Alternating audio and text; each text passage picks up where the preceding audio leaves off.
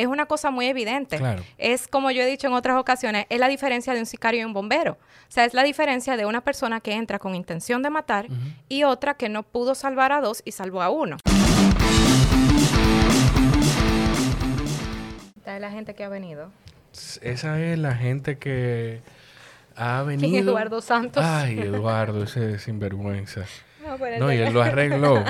De aquí para allá parece un leoncito. Él lo arregló porque yo le dije lo mismo. Yo le dije, Eduardo, ¿y la gente que yo traiga aquí, qué va a decir? Tú traes, venga, entrevista una monjita ahí. Ah, ¿Tú te imaginas? Eh, pero esas son gente que han venido desde que yo empecé eh, a, a pedir que me firmaran la mesa. Pero ha, ha venido mucha más gente. Yo tengo ciento... Marcados 165 episodios. ¿En serio? Sí, acércate, Wow. trata de hablarlo un poquito más cerca. Aquí. Si quieres, puedo acercarlo ahí como tú quieras. Sí. Ahí. 165 episodios marcados cuando estamos grabando hoy. Y publicados que no tienen, que tienen otra nomenclatura o no tienen esa numeración de, de este contenido, son como 174. Wow. Y fue hace como 20 episodios menos que Rubén Rodríguez me dijo, loco, pero pon a la gente que te firme la mesa. eso es eso es otra chulería. y tú Claro, razón". claro. Tú dices, ah, mira, vino fulano, vino perencejo. Sí, pero ya yo sé que tengo que supervisar cuando sea gente como Eduardo. él dijo, él le dijo, no recuerdo quién fue que le, a quién fue que le dijo, que él lo hizo con su segunda intención, porque así todo el que llega, hay, hay que hablar de él. Claro, tiene que mirarlo. No, y ya, ya me ha pasado que empezamos varios episodios hablando de eso precisamente. Exacto. ¿Tú cómo estás? ¿Todo bien? Todo bien. Qué bueno. Todo qué bien, ¿y tú? Bien, bien. Agradecido de que te tomaras un ratito del fin de semana, que yo sé que para los padres eh, y probablemente en especial para las madres es un poquito más difícil sacar tiempo los fines de semana. Eh, así que te lo agradezco muchísimo. Y que venga a sentarte sabiendo que no estamos de acuerdo en muchas cosas. Gracias. Y te agradezco la invitación precisamente por eso, porque me habla mucho de tu madurez, como de tu deseo de escuchar. Sí, sí.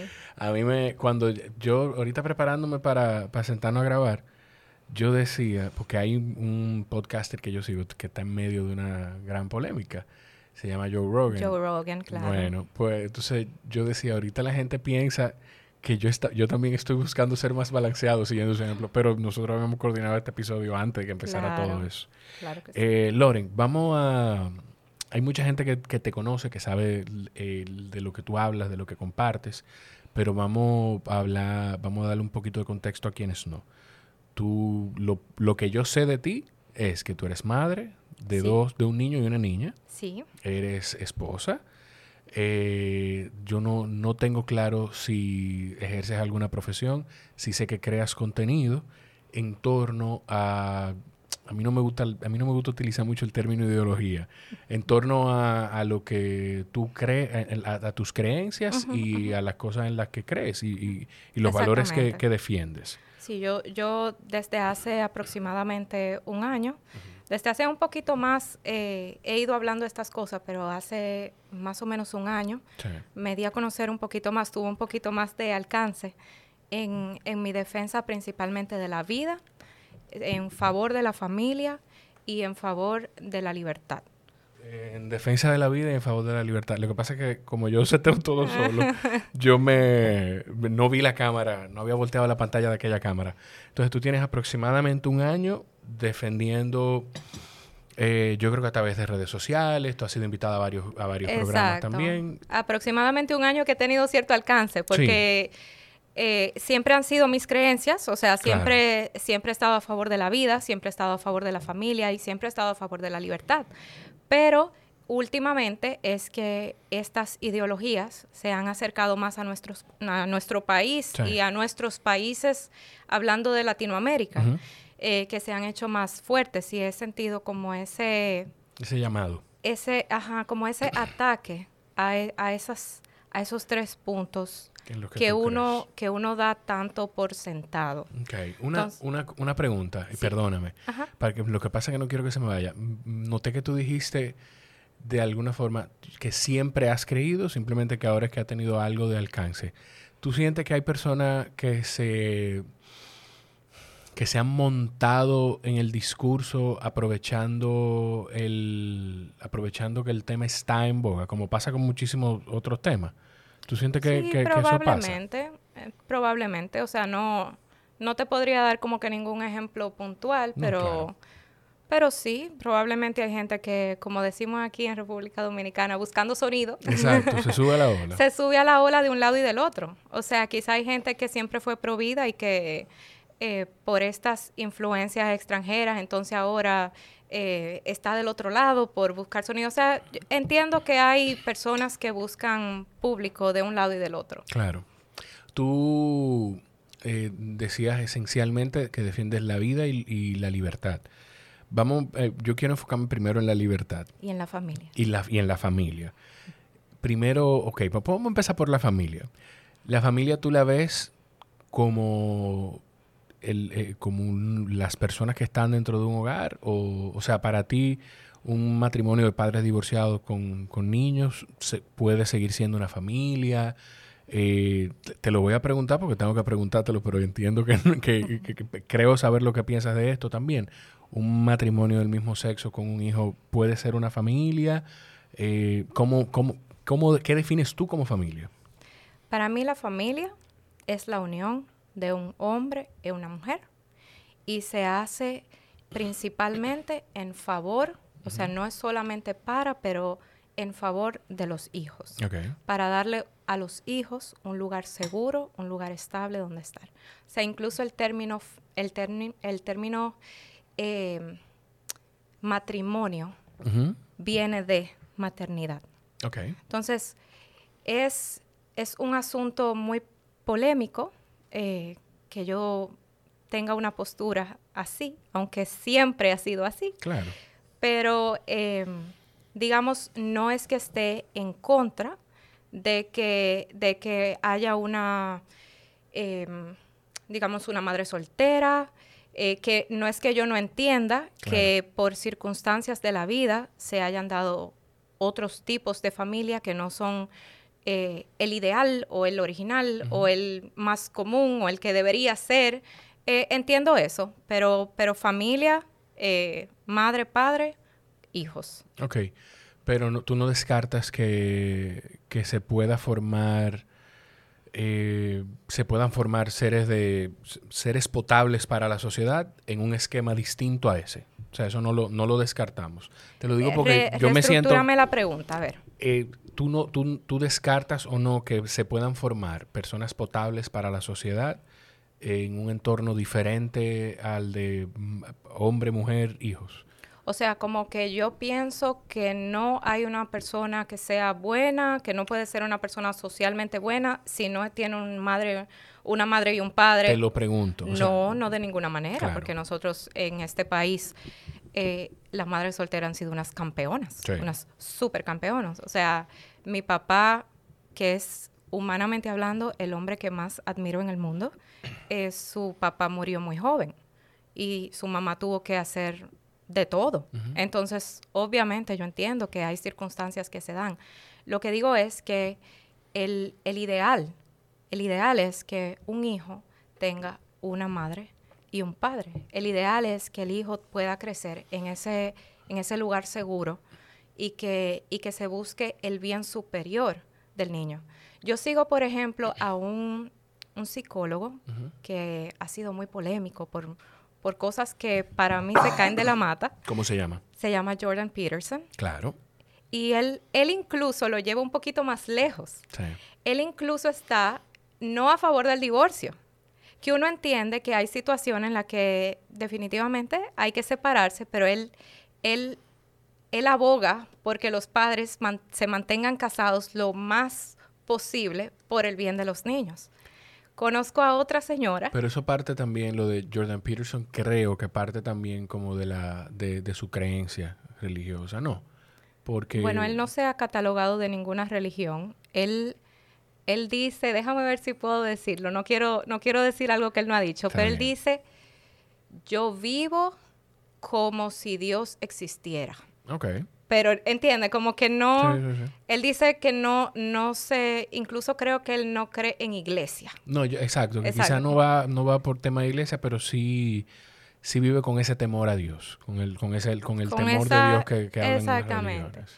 y también me resultó muy interesante escuchar el testimonio y ver el activismo de una joven que estaba en una familia, tenía su mamá y su papá, se divorciaron y su mamá luego fue, eh, decidió, eh, bueno, no, no quiero usar una palabra equivocada, pero se casó con otra mujer.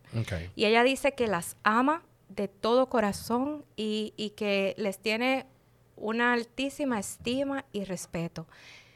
Pero ella nunca sustituiría a su padre. Y ella hace activismo para que los hijos, los hijos para adoptar, sean puestos en familias con madre y padre.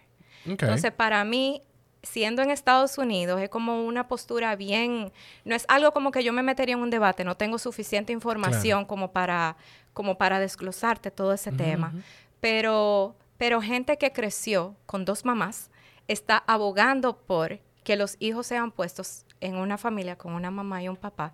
Entonces, me, da un mensaje, ¿entiendes? Me, me dice algo. A, mí personalmente lo que me dice es que son personas que, que, que quizás crecen con una apertura de entender otras posiciones. Eso, eso, es lo que, lo que yo creo y que creo que es lo que nos falta mucho a, a, mucha gente para poder conciliar algunas cosas y encontrar un balance y poder cerrar capítulo y, y move on. Exactamente. Y lo digo, lo menciono también precisamente porque, por como tú dices que hay que que la forma en la que tú ves las cosas ahora es un tema polémico.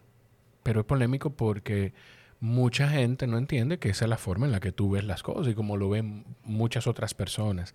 Algo que desde afuera yo siento que, que no le ha aportado mucho a, todo el tema porque se ha convertido en una, en una, en una batalla de dos grupos y ya no en buscar un, consenso para poder encontrar una salida es el, las etiquetas, el tema de pro vida y pro aborto. Eso no sé de dónde salió, no sé si salió de un lado o del otro, pero, eh, o no sé si un lado nombró al otro y el otro lado nombró al otro, pero yo siento, mira, eso, yo, a mí me pasa con esas palabras, a mí me pasa lo mismo que me pasa con, con popi y guau, guau, guau, con palabras como esa. Sí. Porque yo siento que lo que hacen es que nos separan. Eh, o sea, le dan un nombre a un grupo de gente y ya con un nombre identificado, un grupo de gente, ya todo el que está ahí piensa diferente a mí y quizá no están de acuerdo, quizá todos los que están en ese grupo de personas pro vida no piensan con todo igual. Bueno, a mí felizmente pueden llamarme pro vida y me sentiría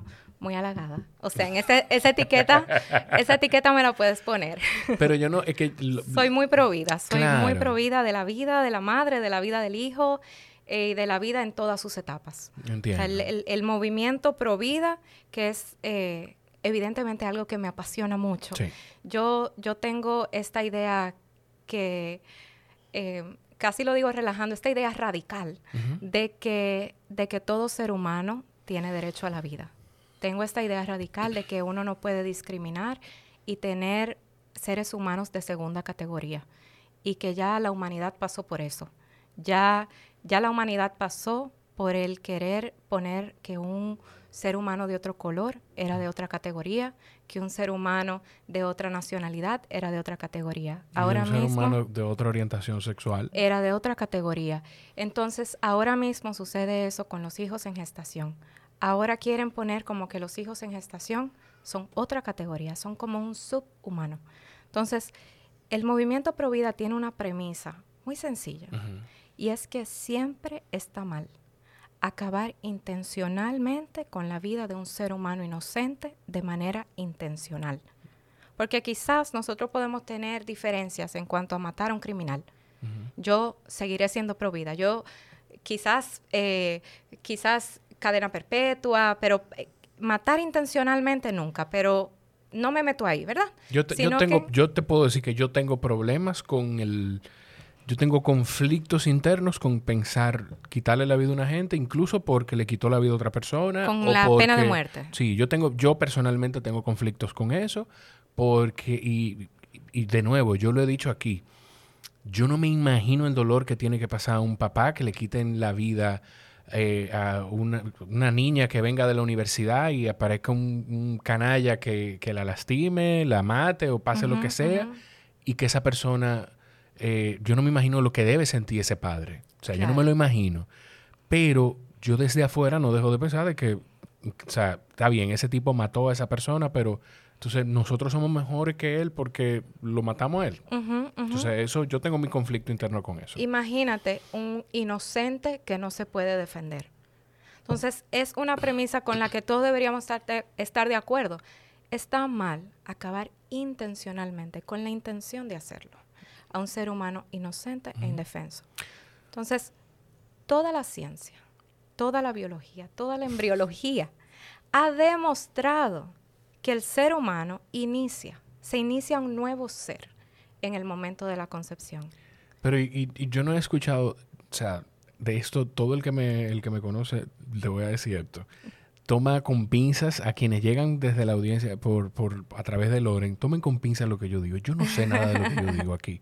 Yo simplemente pregunto y, y por eso eh, de hecho, déjame hacerte disclaimer, que fue lo mismo que hice, que hice contigo cuando te llamé. Yo, yo le escribí a Loren y cuando le escribí, ahí me, acordamos que sí, ahí mismo ya me puso su teléfono, yo te lo iba a pedir, como sea, y te llamé de inmediato para decirte, mira, yo a pesar de que no pensamos igual con muchas cosas, pues yo quiero sentarme a hablar contigo porque yo entiendo que eso no nos hace, no hace que tengamos ni que ponernos distancia como personas, como seres humanos, y yo creo que la forma de poder aprender y entender mejor algunas cosas es sentarte a hablar con gente con la que tú no estás de acuerdo. Exactamente. Entonces, con lo de la embriología y la ciencia, lo que yo he leído y he visto y he escuchado mucho también decir es que hasta las seis semanas no hay, no hay una vida formada, no hay un feto.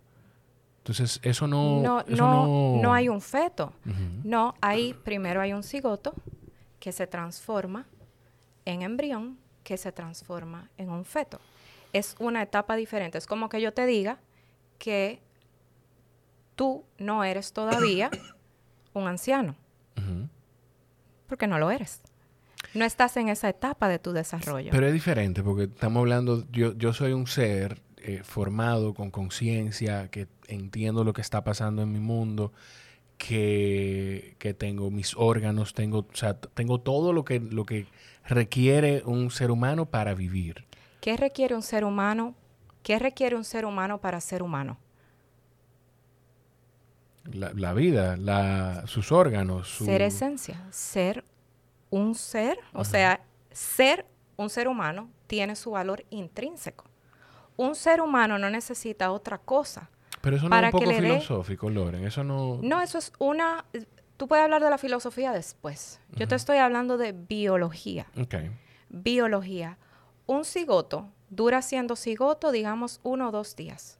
Inmediatamente eso se multiplica se implanta, comienza a tener su forma. El primer latido de corazón es desde la tercera semana, el 21 día, 21 días de, esa, de, esa fecundación comienza ese corazón a latir. En la semana 6 ya ese corazón se siente, se puede detectar en, un, en una sonografía. O sea, es un ser humano. Que no haya que no haya pasado por una etapa específica de su desarrollo no le quita la esencia de lo que es. Es un ser humano. Ok, y una, una pregunta. Partiendo de eso que tú me dices, si a la tercera semana es que empieza el latido del corazón. Pero es que en tu misma pregunta, ¿la tercera semana de qué? De la fecundación. Del inicio, Del inicio. de esa vida. Bueno, así, así como, o sea, ¿Entiendes? sí, pero lo que yo, lo que yo siento es que yo, yo, no, yo no siento que tengo la capacidad ni, ni, ni todo, ni todo el conocimiento para debatirlo. Y además yo no, no te traje tampoco para, para que se hiciera un debate, sino de verdad siendo curioso y tratando de entender la forma en la, en la que tú piensas. Yo entiendo eso. El, estamos hablando y, estamos girando en torno al tema esencial que, provoca todo esto, que es el tema de las tres causales. Que una es eh, cuando se pone en peligro, cuando está en peligro la vida de la madre, eh, una es por violación, Y me falta otra, y la otra es malformación de Incompatibilidad con la vida. Incompatibilidad con la vida, pero desde el vientre. O sea, no, no la madre, sino la criatura. Exactamente. Ok. Eh, yo sé que hay que hay que te lo voy a que te lo voy a decir eh, tú, tú eh, te voy a dejar terminar tu idea pero no es lo mismo lo que publican en el periódico que lo que proponen. O pues, sea no no no pues comenta, cuéntame lo que lo que pues, se propone. pues arranco. Em, cuando, tú dices lo que propone es lo que dice en, lo, que, se está discutiendo en lo que dice la propuesta de ley sometida en el Congreso. Perfecto. Entonces es es un yo le llamo las tres excusas para desproteger la vida de los hijos en gestación. Porque el que está de acuerdo con las tres causales, sabiéndolo o no sabiéndolo, está de acuerdo con el aborto libre. Dígase el aborto por cualquier motivo hasta las 12 semanas. Sí. Sabiéndolo o no sabiéndolo, ahí está. Y te lo voy a desempacar. Vamos a ver, desempácamelo. Dice el periódico que es para salvar la vida de la madre, ¿verdad? Y es una premisa con la que está de acuerdo todo el mundo. ¿Quién no quiere que se salve la vida de la madre? Claro. O sea, yo no voy a estar haciendo activismo para que dejen morir a una madre embarazada. Eso, eso, la misma lógica debería decir que nadie va a estar haciendo activismo para que dejen morir a una persona. Claro. Especialmente un grupo que se autodenomina ser pro, vida, ¿verdad? Entonces, lo primero es que te están dando una premisa que no existe. En República Dominicana no es penado salvar la vida de la madre. Lo que dice el artículo 317 del Código Penal actual, que no se ha podido modificar, es que si un médico, partera, etcétera, etcétera, abusando de su profesión, causa un aborto, comete un aborto. Entonces, desde ahí te das cuenta que no es que hay una madre que tiene un peligro y que el doctor entonces está cruzado de manos y no puede seguir un protocolo y no puede seguir lo que dicen los libros de medicina, eso no es un abuso de su profesión.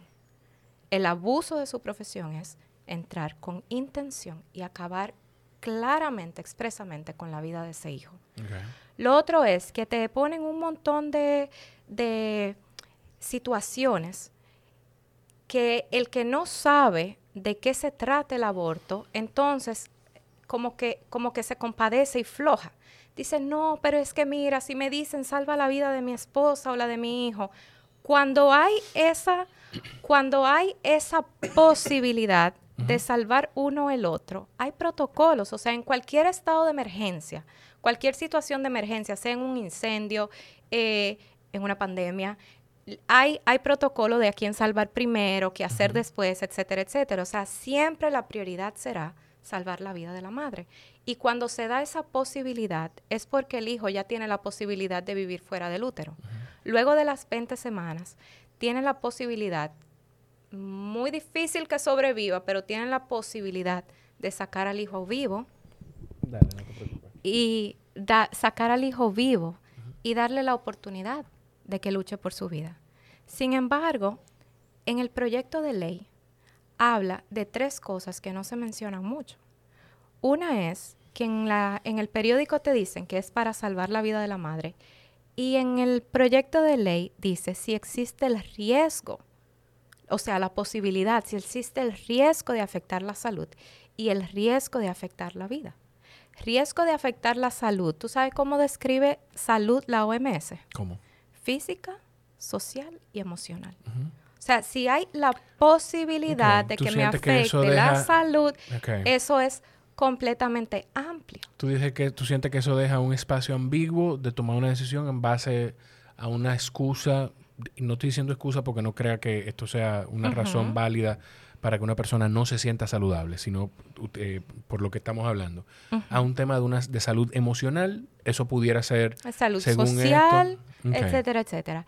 Pero, pero igual eso es algo ambiguo, parecido a lo que está ahora en el, en el 317, entonces porque habla de riesgo de e, el médico que abusa de su profesión. Que abusa de su Pero profesión. un abuso de la profesión está un poco claro ya. Es una persona que toma su posición. Sí, pero no a lo, que me refiero es que es ambiguo la protección al, médico, porque quién quién demuestra que no está abusando de su profesión, quién Si una mujer se está muriendo, y eh, entonces tiene que hacer algo para salvar la vida de la madre y que como consecuencia no deseada no fue no fue a matar al hijo. Quizás debemos comenzar un poquito atrás. ¿En qué consiste un aborto voluntario? ¿En qué consiste un aborto provocado? Porque hay una diferencia abismal claro. entre tratar la vida de la madre, que lo único que pueda salvar la vida de la madre sea una radiofrecuencia que por consecuencia es completamente letal para el hijo, a ir con cánulas y succión y hacer un procedimiento que tiene como intención matar al hijo. ¿Entiendes? O sea, es, es, es una cosa muy evidente. Es como yo he dicho en otras ocasiones, es la diferencia de un sicario y un bombero. O sea, es la diferencia de una persona que entra con intención de matar y otra que no pudo salvar a dos y salvó a uno. Entiendo. ¿Entiendes? Entonces, lo otro es que dice que es hasta las 12 semanas. Las 12 semanas ya no es un cigoto, ya no estamos hablando de que hay una persona que entiende que tres semanas, que no sé qué. No es un cigoto. Yo lo he visto, yo lo vi. Vi un feto salir íntegro y, le vi hasta los genitales. Vi sus manos, vi, su, vi sus ojos, vi su nariz, vi todo. Está completamente formado. Es, es un eh, al que tiene dudas de que si es un ser humano en la fecundación, ahí no debería tener ninguna duda porque tiene incluso, son tres meses de gestación. Entonces, la mayoría de las situaciones que ponen en peligro la vida o la salud de la madre se dan en el tercer trimestre. Entonces, ya, ya desde ahí el relato no cuadra. Porque si la mayoría de las situaciones se da, o sea, te estoy hablando de la mayoría de las situaciones, un, sobre un 80% de las situaciones que se dan que verdaderamente ponen en riesgo la vida de la madre son en el tercer trimestre y luego del parto. Son tres cosas. Son eh, trastornos hipertensivos del embarazo, o sea, del corazón, eh, sepsis, o sea, infecciones del puerperio y de justo antes, eh, y otras causas obstétricas directas. Y esas, esas cosas se solucionan con tres Tres cosas básicas que si el interés fuera, vamos a decir, lo que queremos aquí es bajar la mortalidad materna. Tuviéramos yendo a atacar esas tres cosas con estas otras tres básicas, que son, número uno, buena alimentación a la paciente. Que tú que has tenido una esposa embarazada, sabes que tanto hace daño no alimentarse bien claro. como sobrealimentarse. Eh, eh, el ganar mucho peso en el embarazo también hace daño. Eh, buena educación a la paciente, o sea, una buena consulta, que el doctor le explique bien lo que tiene que hacer. Te escucho, sí. Sí. Y eh, una buena atención al parto. Con esas tres cosas, países, por ejemplo, como Chile, que es un país latinoamericano, superó en buen manejo de sus embarazadas a países como Estados Unidos. Con esas tres cosas lograron reducir muchísimo su mortalidad materna. Entonces, si el interés es salvar la vida y la salud de la madre, entonces vamos a atacar lo que causa la mayor cantidad de muerte y salud de las madres y vamos a hacerlo con lo que soluciona el problema. Entonces, desde ahí uno se da cuenta que, es, que son cosas falsas. O sea, ni es, ni es por la salud de la mujer, ni es cierto que los doctores están atados de manos para salvar la vida de las mujeres. Si fuera así, nosotros tuviéramos muchos doctores presos, muchos, muchos doctores presos. Okay. Tú, dices del interés. ¿De dónde entonces tú, sientes que parte el interés? Porque en principio también tú hablabas de, eh, de intereses externos al país, de, influencias externas al país. ¿De dónde tú sientes que parte el interés y, hacia dónde eh, tú sientes que iríamos? De dónde siento el interés. Eh, no es un sentir. no sé. Yo no sé si tú sabes que hay una, una organización abortista en los Estados Unidos muy famosa, se llama Planned Parenthood. Y esa organización... O sea, he, escuchado Planned Parenthood. Sí, es una organización que tiene más clínicas abortistas en el mundo de lo que hay McDonald's en el mundo. O sea, como el Pfizer de las vacunas, ellos son... Correcto. Sí. Ellos, ellos son la clínica abortista. Y se han vendido como que lo que ellos hacen es solamente un 3% de... Como que sus ganancias son solo un 3% de abortos. Sin embargo, eh, personas como Abby Johnson, Mayra Rodríguez, han, les han denunciado y nosotros eh, lo hemos podido ver. ¿Quiénes son esas personas? Perdón. Ellas trabajaban en clínicas abortistas. Okay y, denunciaron. Se convirtieron en lo que en Estados Unidos llaman son whistleblowers. Son whistleblowers. Eh, ambas fueron demandadas. Fue todo. Bueno, Abby Johnson incluso hizo una película. Ah, Hablando de... ¿Cómo se llama? Se llama Unplanned. Unplanned. Tú sabes, se llama Planned Parenthood y entonces ella se llama Unplanned. Eh, no, no sé si está en Netflix en realidad. La cosa es que esa, esa compañía financia a Profamilia aquí. Le ha mandado desde el 2007, si no, si no recuerdo mal, ha mandado alrededor de un millón de dólares por año para promover aborto en la República Dominicana. Entonces, pero, pero espera, porque yo lo que de verdad con, con, lo que con lo que siento que, que, de cualquier lado nos equivocamos es con, con los extremos. Esto es mi percepción. O sea, tú sientes que del 2007 la contribución de Planned Parenthood a Profamilia, yo no lo he visto, yo entiendo que, y creo que he visto, lo que sí he visto los es gente estados financieros, Los estados financieros están publicados, tú haces una búsqueda en Google y ellos eh, lo tienen publicado creo que hasta el 2018. Okay. Y ahí consta que, de que Planned Parenthood hace financia eso. Hay, hay financiamiento a, esta organización principalmente, pero hay otras organizaciones eh, que igual están empujando, empujando, empujando aborto. Una, una, una pregunta, que era lo que, lo que te iba a decir. Desde el 2007, con esa contribución, ¿tú de verdad piensas que desde el 2007 el plan ha sido promover el aborto? Porque Profamilia creo que es un gran trabajo con, con, con educación y prevención de matrimonio infantil, creo que es un gran trabajo con eh, prevención de, eh, eh, de embarazo y otras cosas. ¿Tú sientes que, que promoviendo eso desde el 2007 o que el interés cambió y dijeron, bueno, nosotros estamos aquí metidos, vamos ahora desde este momento para acá, vamos a empujar a provocar que pase esto. Tú sabes que casi siempre yo no trato el tema del aborto por el financiamiento, que es una cosa que que siempre el, grupo que está debatiendo del lado pro vida lo hace ver, porque la gente entiende, oh, es que hay dinero detrás. Pero normalmente no lo hago porque no quiero sonar a que, a que es una teoría conspiranoica, ¿verdad? Te entiendo. Y decir... Yo me escucho así cada vez que hablo del tema de, que nos obligan a vacunarnos. Claro, pero, pero es muy curioso que aquí siendo un país pro vida, o sea, tan tan provida. Un país católico. Un país tan católico, un país tan creyente, un país tan cristiano, tan, tan provida. El financiamiento de Plan Parenthood sea aquí más grande que el financiamiento que le da a Brasil. Y que esta no es una lucha de ahora. O sea, esta lucha por el aborto en la República Dominicana tiene años, muchos años, y no lo han logrado.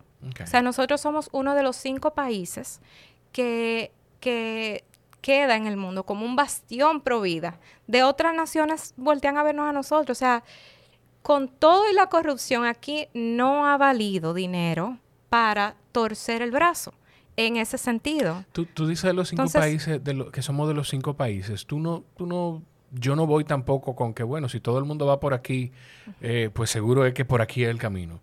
Pero eso no, no nos dice algo. Te voy a responder esa pregunta y voy, eh, eh, pero primero voy a, terminar lo que iba a decir. Yo, yo entiendo que si un, país tiene una, una fuerte contra de, del aborto, por ejemplo, evidentemente no puede ser un financiamiento solamente para aborto.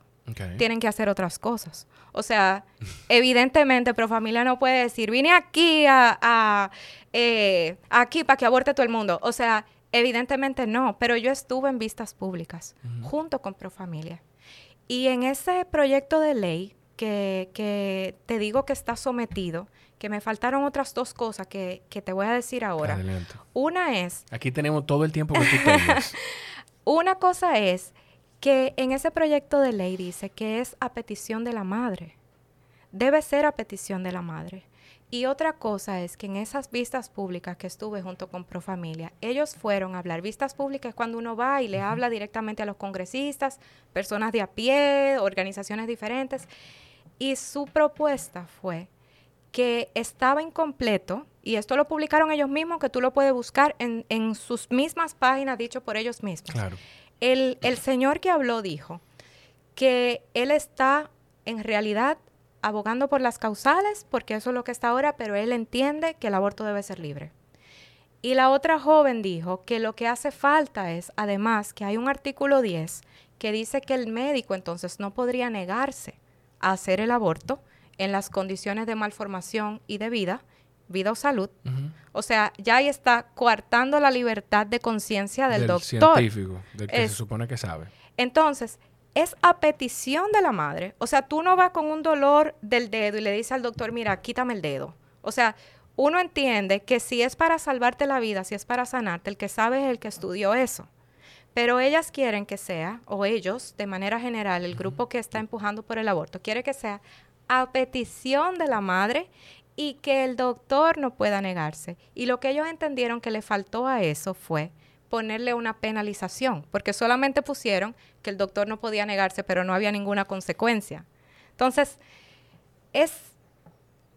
Tú me, tú me vas siguiendo, o sea, es... Sí, yo entiendo, yo te entiendo. Es, es difícil, es difícil entender que una persona esté sinceramente preocupada por la vida y la salud de las mujeres cuando no están atacando las causas que afectan la vida y la salud, cuando no están abarcando el espacio donde se produce la mayor cantidad de muertes, donde están pidiendo que sea la mujer la que tome la decisión por un riesgo, por una posibilidad, y donde están limitando al doctor de que tome la decisión que entiende más correcta en su caso. Claro. Entonces, por eso, por eso, eh, no, por eso es que le digo excusas. Porque no, no es realmente, eh, no es realmente eh, solamente tres causales, son solamente situaciones extremas. Están redactadas de una manera que, que no es para eso. Que se prestan a, ambigüedad. Incluso se agregó un eximente.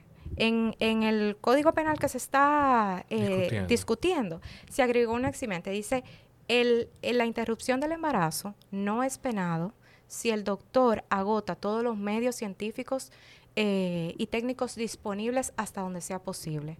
Cosa que... Pero eso cubre, creo que una de las causales o dos de las causales. Entonces hay una, hablemos de la de... No, no la... Oye, o sea, si el, la interrupción del embarazo no es penado, si el doctor agota todo lo que puede, o sea, si el doctor dice, mira, si tú sigues con ese embarazo te va a morir. Claro. ¿Verdad? Y con eso yo estoy de acuerdo también. Tú sabes que dijeron que eso no era la primera causal. ¿Por qué? Porque no tomaba la decisión la mujer, sino el doctor.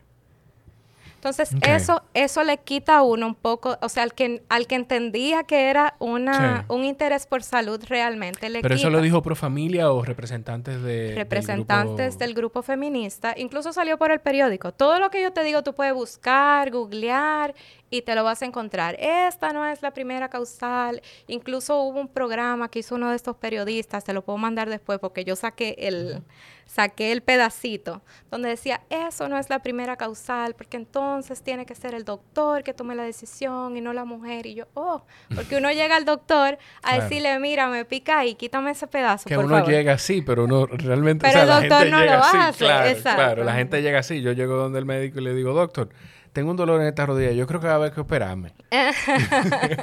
Una, Loren, eh, tú, tienes, tú dices que tú tienes un poquito más de un año haciendo esto, pero ¿hubo algo que tú dijiste, no, es que yo tengo que hacer algo? ¿Hubo algún evento, hubo algo que tú escuchaste, alguna declaración?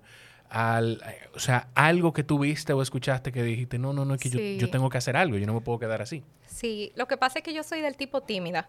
O sea, eh, incluso, incluso con las cosas que, que, hago, yo pongo a otra persona a hablar. Entonces, yo busqué que fuera otra persona que, que explicara. Yo recuerdo que eh, salieron unos programas y unas entrevistas hablando de las causales. A mí me dio una indignación tan grande que dije, wow, cuánta mentira en un pedacito. O sea, hubo un doctor incluso que dijo que él podía ir preso por un aborto espontáneo. Y dije, pero qué mentira tan descarada. O sea, no hay, o sea, aquí no hay, yo estoy creyéndote a ti, No, pero ve, no hay registro, no, yo no, yo, yo no, no hay un doctor no hay registro de eso. No hay uno preso.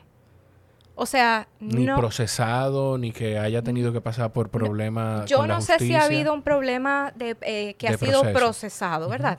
Pero aquí no hay un doctor preso por aborto. Okay.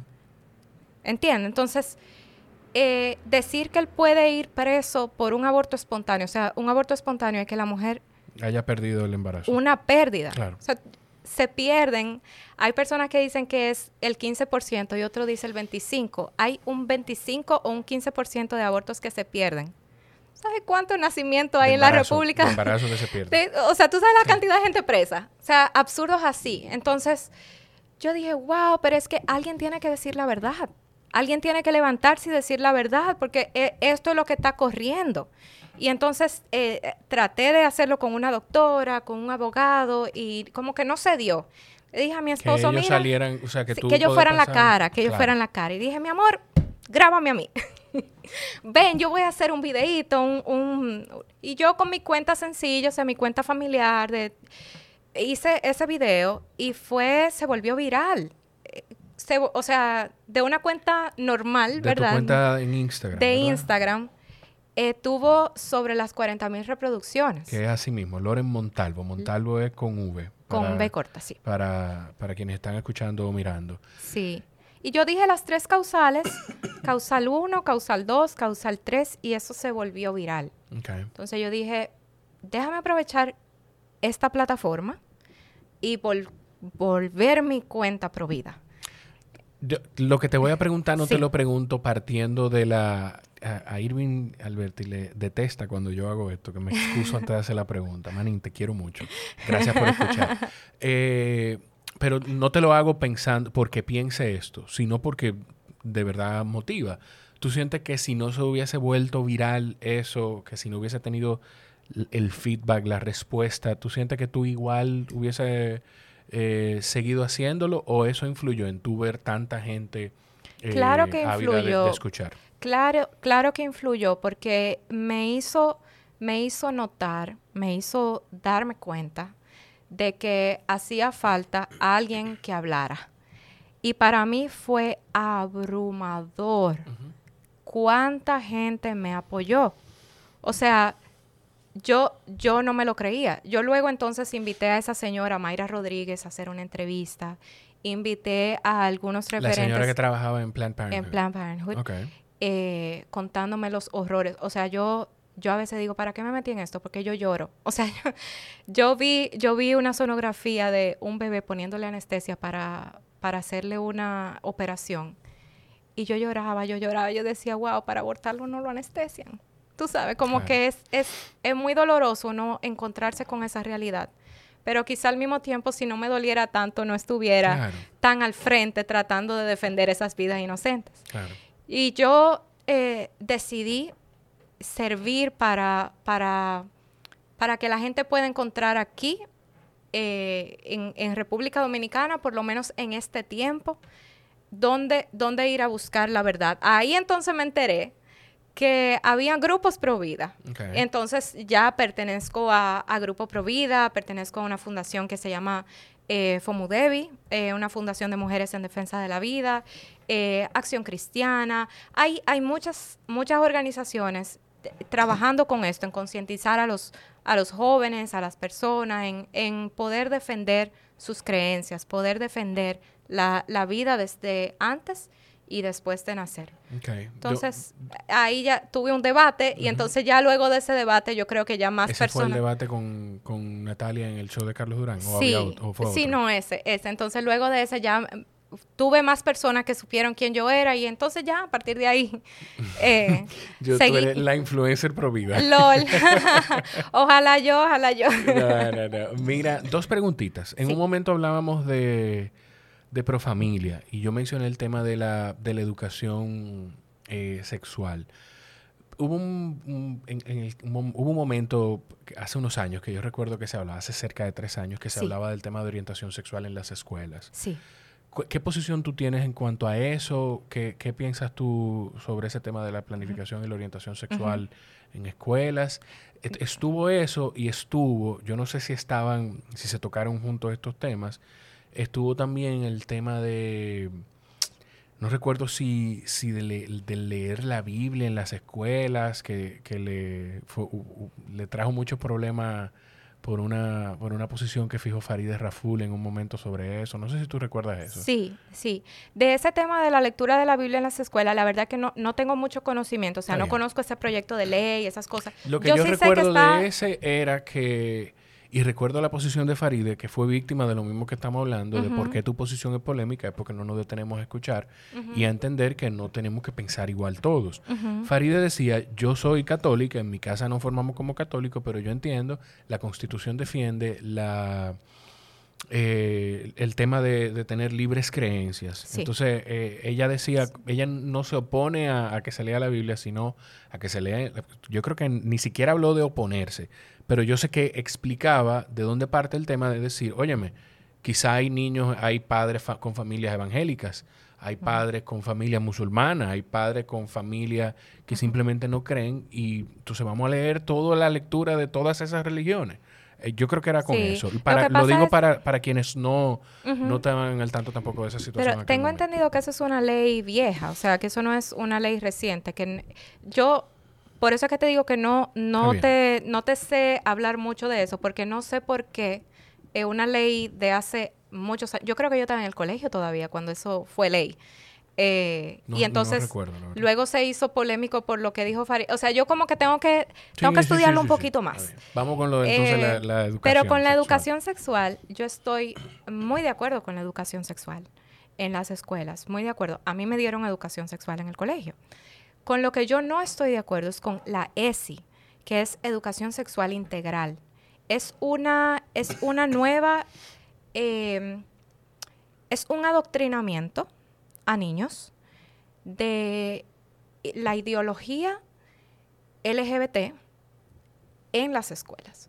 O sea, es un tipo de educación sexual muy, eh, déjame ver cómo lo digo, es como muy muy cruda. O sea, los, los, cuando tú ves cómo se ha aplicado en otros países, te das cuenta de que, de que es así. Es como un, un poco cruda, un poco, eh, no, es, no es biología, no es que tenemos esto, tenemos aquello, etcétera, etcétera. Y viene muy llena de ideología LGBT. ¿Y eso era lo que se estaba discutiendo aquí en aquel momento? En ese momento sí. Entonces tenía frases como eh, es mujer todo el que se cree mujer. Eh, tú sabes cómo, sí, como tú entiendes, hay niñas que pueden tener pene y niños, el manual hablemos de pro familia. Em, entonces, por eso hubo una manifestación grandísima, grandísima, que se llamó Con mis hijos no te metas. Entonces, eh, afortunadamente, esa ley no, no pasó y si la vuelven a proponer, igual nos tendrán de frente porque no es, no es lo mismo un adoctrinamiento con ideología que una educación sexual basada en valores. Que es, no es lo que tú me estás preguntando, pero me voy a... Tranquila, adelante. Me voy a introducir ahí. Aquí yo, ve, óyeme, aquí la gente viene a que yo la escuche. A, yo, a yo escuchar y, y a a mí me gusta traer gente aquí que, que, que, como aquí no, yo no tengo un límite de tiempo. A mí de verdad me importa muy poco si al final nada más llegan 10 personas. Son 10 personas que pudieron escuchar por completo lo que tú piensas y las preguntas que yo tengo sobre lo que tú piensas. O sea que, adelante, métete donde tú querías meterte, por favor. Mira, hay, hay aquí un, un tema que es con el, el colectivo LGBT. Con el, con el, como te dije, yo soy muy pro libertad. O sea, yo entiendo que la gente debe poder tomar sus propias decisiones y hacer sus propias cosas. Y aquí hay derecho a la igualdad y hay derecho a la intimidad. Entonces, que una persona decida hacer lo que quiera hacer, evidentemente no debo tener ningún problema con eso y no lo tengo. O sea, puedo tener diferentes eh, diferente opinión como tenemos diferentes religiones. O sea, yo puedo entender que la religión que tú tienes está equivocada y que la mía es correcta. Y de esa misma manera podemos tener esa diferencia ideológica sin que, sin que se coarte tu libertad. Mi tema con eso es cuando hay tres puntos que para mí son básicos. Y uno es precisamente el adoctrinamiento a los niños. O sea, mi asunto número, número uno, quizás, eh, con este colectivo LGBT es ese adoctrinamiento a los niños. Y viene desde los muñequitos, desde eh, los, los paquitos, los cómics, y entonces ahora quiere meterse en la educación. Entonces, yo debo tener el derecho, y el derecho en la Constitución Dominicana está consagrado a que los padres le den la educación a sus hijos que quieran. Claro. Entonces, yo debo tener el derecho de darle la educación a mis hijos que yo quiera. Entonces, por eso me opongo a un adoctrinamiento que se quiera meter en las escuelas. Entonces, por eso eh, es eh, paso al segundo paso. Por eso, entonces, me opongo, porque ese tipo de, ese tipo de grupos, que no son todos, y que dentro de las mismas personas que se, que se identifican como lesbiana, homosexual, transexual, hay grupos completos que no se sienten como parte del colectivo precisamente porque es un colectivo que tiende a ser autoritario y quiere imponer sus ideas. Y entonces... Yo, yo entiendo, entiendo lo que tú dices de ahí porque de hecho yo con la política, yo lo digo, y, en Estados Unidos está pasando ahora con la gente que piensa de manera progresista en cuanto a política, que están tomando una posición radical y lo que hace es que las personas que están en el centro la, la empujan a la derecha y la empujan hacia el lado republicano, que es el que se reconoce como derecha. De, lo que, de, lo, de las cosas que tú dices, yo tengo, de lo que tú estás diciendo ahora, yo tengo dos cositas yo honestamente no pienso que, el ser, y no sé si tú lo piensas así o, es simplemente que se te fue así. Yo no pienso que una persona ser o no homosexual, estar o no atraído a su mismo sexo, ser transgénero, eh, transgénero transexual, ¿cuál es que no, que no involucra eh, procedimiento quirúrgico transgénero?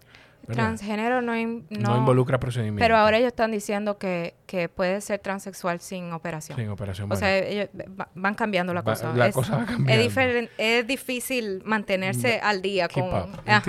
sí, con, con, la cantidad de letras. Yo me quedé en LGBTQI+. Ahí no me quedé. Sí. pero son 3T. Yo sí. Pero perdón. Yo, yo entiendo que, no es una decisión. Yo, de verdad, por eso yo le llamo orientación sexual, porque entiendo que no es una decisión. Y lo otro que tú decías con, con los muñequitos y con lo demás, de nuevo, yo aquí, yo no puedo negar, porque yo tengo que ser completamente transparente, que tengo un poquito de duda en cuanto a eso, pero también pienso en lo difícil que debe ser para... Yo, por ejemplo, crecí y yo me veía representado en las cosas que yo veía en la televisión.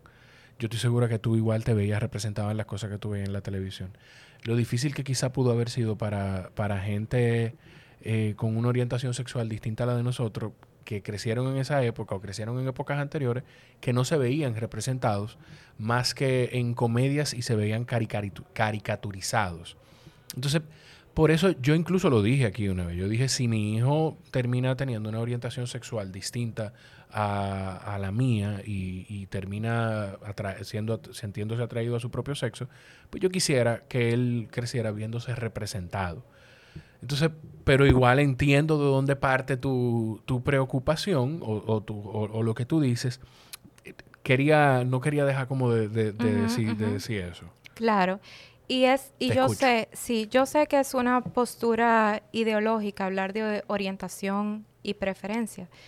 Y, es muy interesante porque hay, hay psicólogos que entienden que esto no se puede cambiar y que es una orientación y que naces así, aunque no se ha demostrado ninguna evidencia biológica. Incluso el, doctor que, que, quizás se acerca más a decir que, que, hay una diferencia del hipotálamo, no sé cuánto, él mismo dijo, lo que tiene que quedar claro es que no he descubierto un gen gay. Entonces, por otro lado, yo he visto cómo... cómo Pero nosotros nacemos con, nosotros, y perdóname que te interrumpa, nosotros nacemos con, por algo, yo no sé científicamente cómo se le llama esto, pero nosotros nacemos con rasgos de nuestra personalidad claro. eh, ya determinados, pero eso igual yo creo que viene en la carga de ADN, o sea que estoy diciendo un disparate. Adelante. claro. Y lo otro es que, que muchos dicen de que no puede cambiar, de que si es una orientación eh, que tú naciste de esa forma, no puedes cambiar. Sin embargo, yo he visto gente que sí ha cambiado. Entonces, o sea, de, haberlo visto, pero, pero de conocerlo, porque eso... Te lo puedo mostrar. el tema es que, que yo lo que pienso es que, que, de verdad eso no lo... Yo no tengo... A mí no me hace falta comprobarlo porque de nuevo, la vida de cada quien es la vida de cada quien. Claro. Pero no sé. O sea, sí, y, te, y, y déjame, y déjame eh, echar un poquito para atrás para decirte, por ejemplo, esta misma conversación que estamos teniendo, yo no quiero que la tengan en el colegio con mi hijo. No, porque nosotros somos, claro, es distinto, porque nosotros somos dos adultos. A eso me refiero. Entonces, entonces, que si es orientación, que si es preferencia, eso lo podemos debatir en otro ambiente. Y como yo te dije, con el que crea que es preferencia y con que, el que crea que es orientación, tú puedes creer lo que tú quieras y tú puedes creer lo que tú quieras. No hay problema. El problema para mí con, este, con estas ideologías es cuando se quieren imponer de manera totalitaria, cuando se quieren imponer y quieren meterse sí o sí. Entonces, por eso dije, mi primer problema es cuando se quiere meter con mis hijos, cuando se quiere meter con los niños. Mi segundo problema es cuando se quiere meter con la libertad. Entonces, ya no es solamente que tú te autopercibas, eh, sea orientación o preferencia, no es que tú te autopercibas eh, mujer es que yo tengo que autopercibirte eh, mujer. Jordan Peterson tuvo muchísimos problemas por, e-, por, eso. Con, su, con la ley Bill, el Bill 16, una cosa así en Canadá. Ese es el problema. El problema es que atenta contra la libertad. Y lo otro es que vulnera a la mujer. Porque tanto vulnera al hombre como a la mujer, eso, eso podemos debatirlo. Pero evidentemente la mujer tiene menos fuerza física que el hombre. Por más que los, las feministas quieran decir que es una construcción social. Pero no son todas. Vamos, vamos, a hablar de eso también, pero no son todas. Vamos a hablar de eso también. La teoría del, del género y que el género es una construcción social y no, nosotros tenemos una biología y esa biología no se puede cambiar. Entonces, cuando tú pones a una mujer a competir a puños con un hombre, el hombre va a ganar. Hay Cuando una, tú... Hay, una, hay un caso que está reciente de una...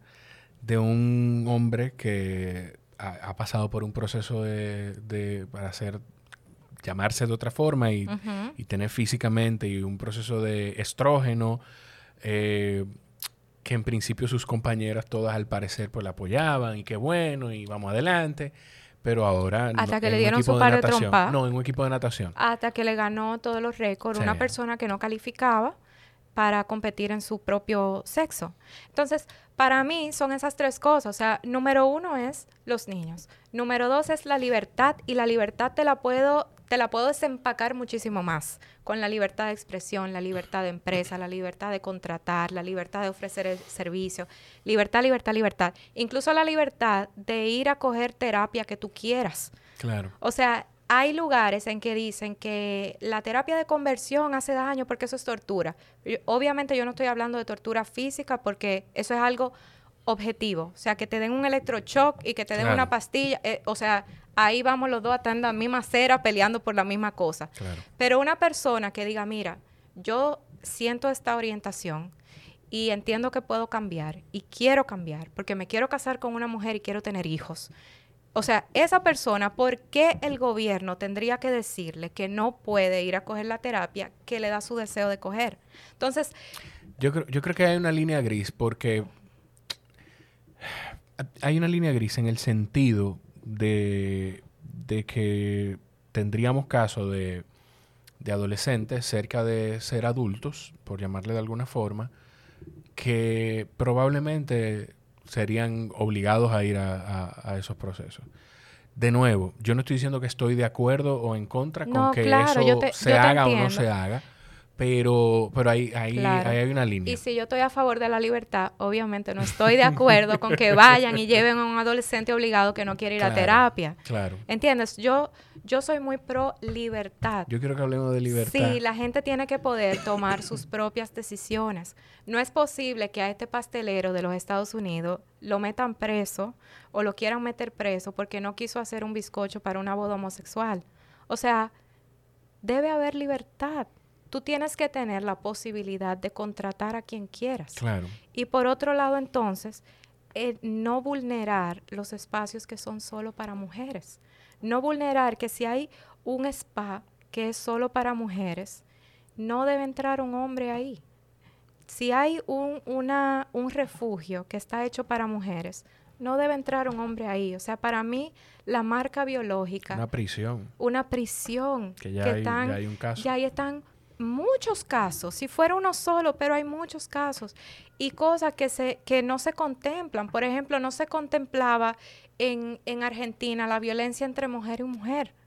Entonces, es, e, este hombre abusa de la esposa, pero en medio del juicio se dice que se autopercibe mujer y entonces... Pero eso ha pasado, eso, que tú me estás diciendo ha pasado. Eso tú lo puedes buscar en internet hombre abusa de su esposa en medio del juicio, dice que es mujer y entonces resulta que ahora no puede ser juzgado igual porque no se contempla esa violencia entre mujer y mujer.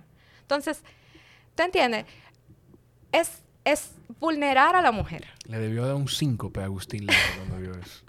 bueno, me dio un síncope a mí y no y no soy una persona, eh, ¿cómo se llama? Como gallito, como él. Sí, sí. Eh, estamos hablando, yo quiero, hay dos cosas que yo no quiero que dejemos de hablar, que es de las libertades y el feminismo.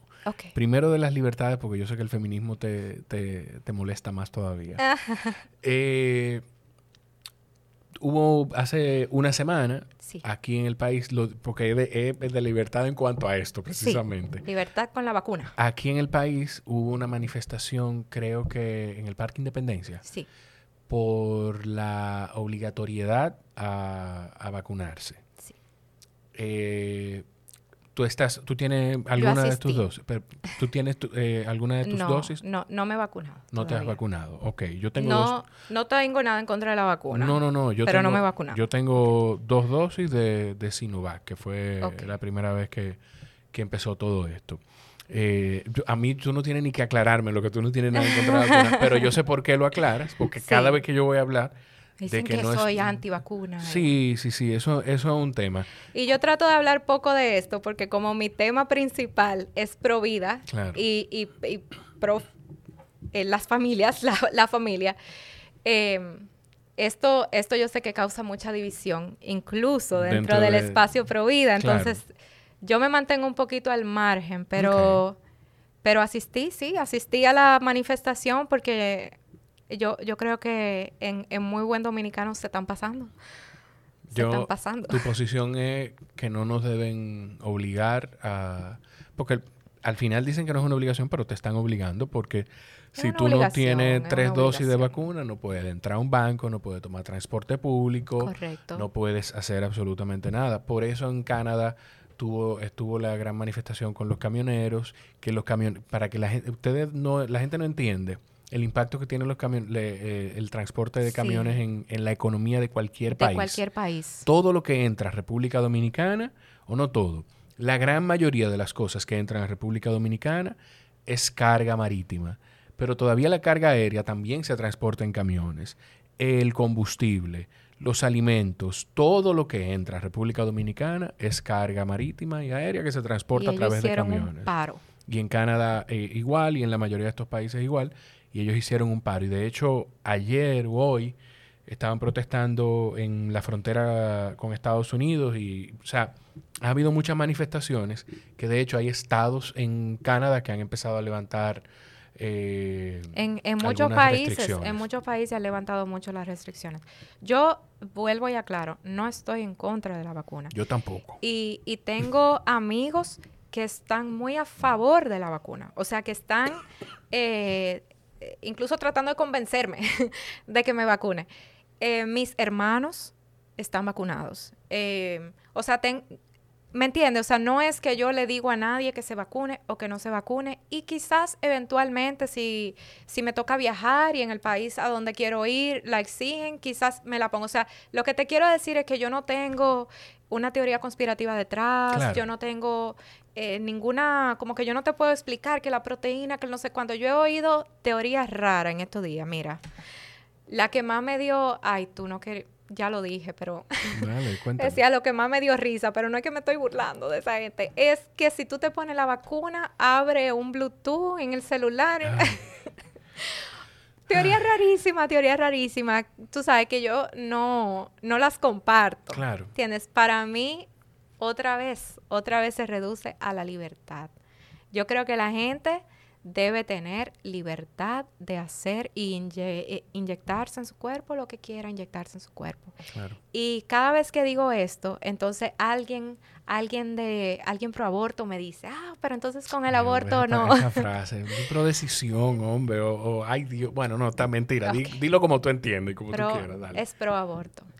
Y como dice esa señora, eh, Abby Johnson, lo, lo, voy a decir en inglés porque en inglés ella dice, tú estás empujando por el aborto. Own it. Own the world.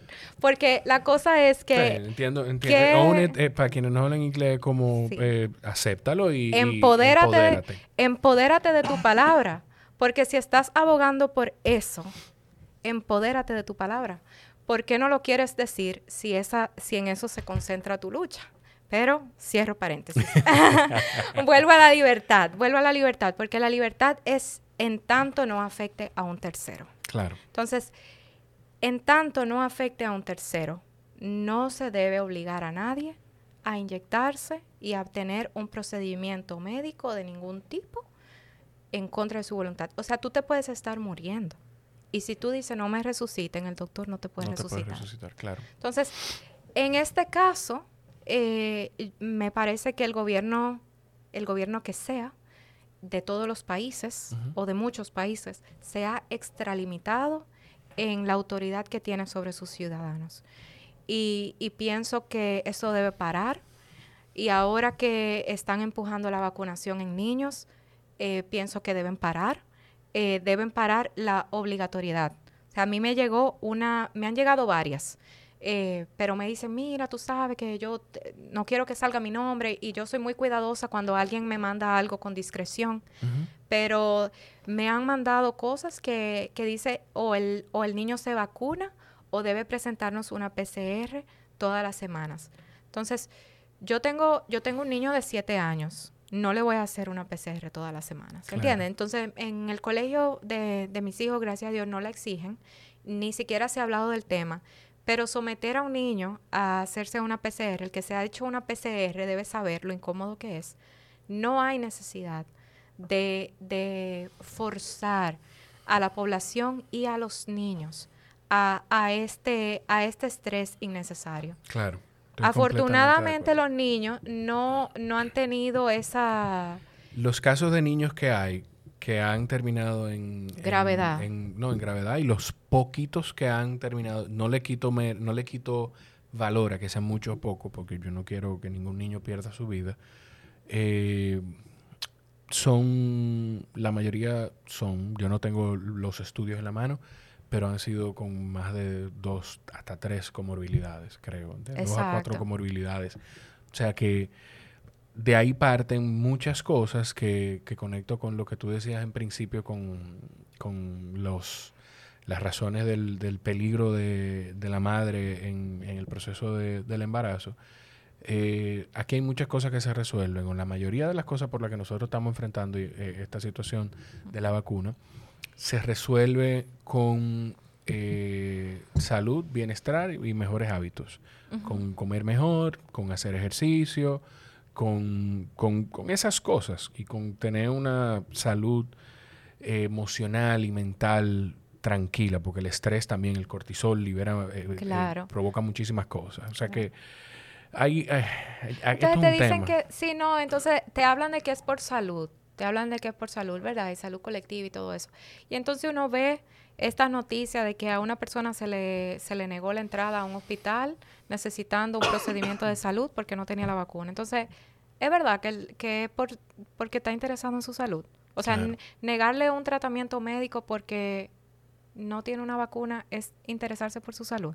Tú sabes, como que son mucha incoherencia, mucha incoherencia. Yo, yo eh, siento que todo el que necesita ponerse la vacuna debe ponérsela. Todo el que necesita, gente que tiene comorbilidades, gente que, que, que pasa de una edad eh, importante que, es vulnerable, gente Todo el que quiera, Jorge. que quiera. Todo el que quiera, porque hay, hay personas, vamos a decir, yo te estoy diciendo de esas personas con teorías raras. Hay gente religiosa que entiende que eso es una marca y que no se la puede, puede poner por temas religiosos. Entonces, yo Señor no lo perdona, amigo.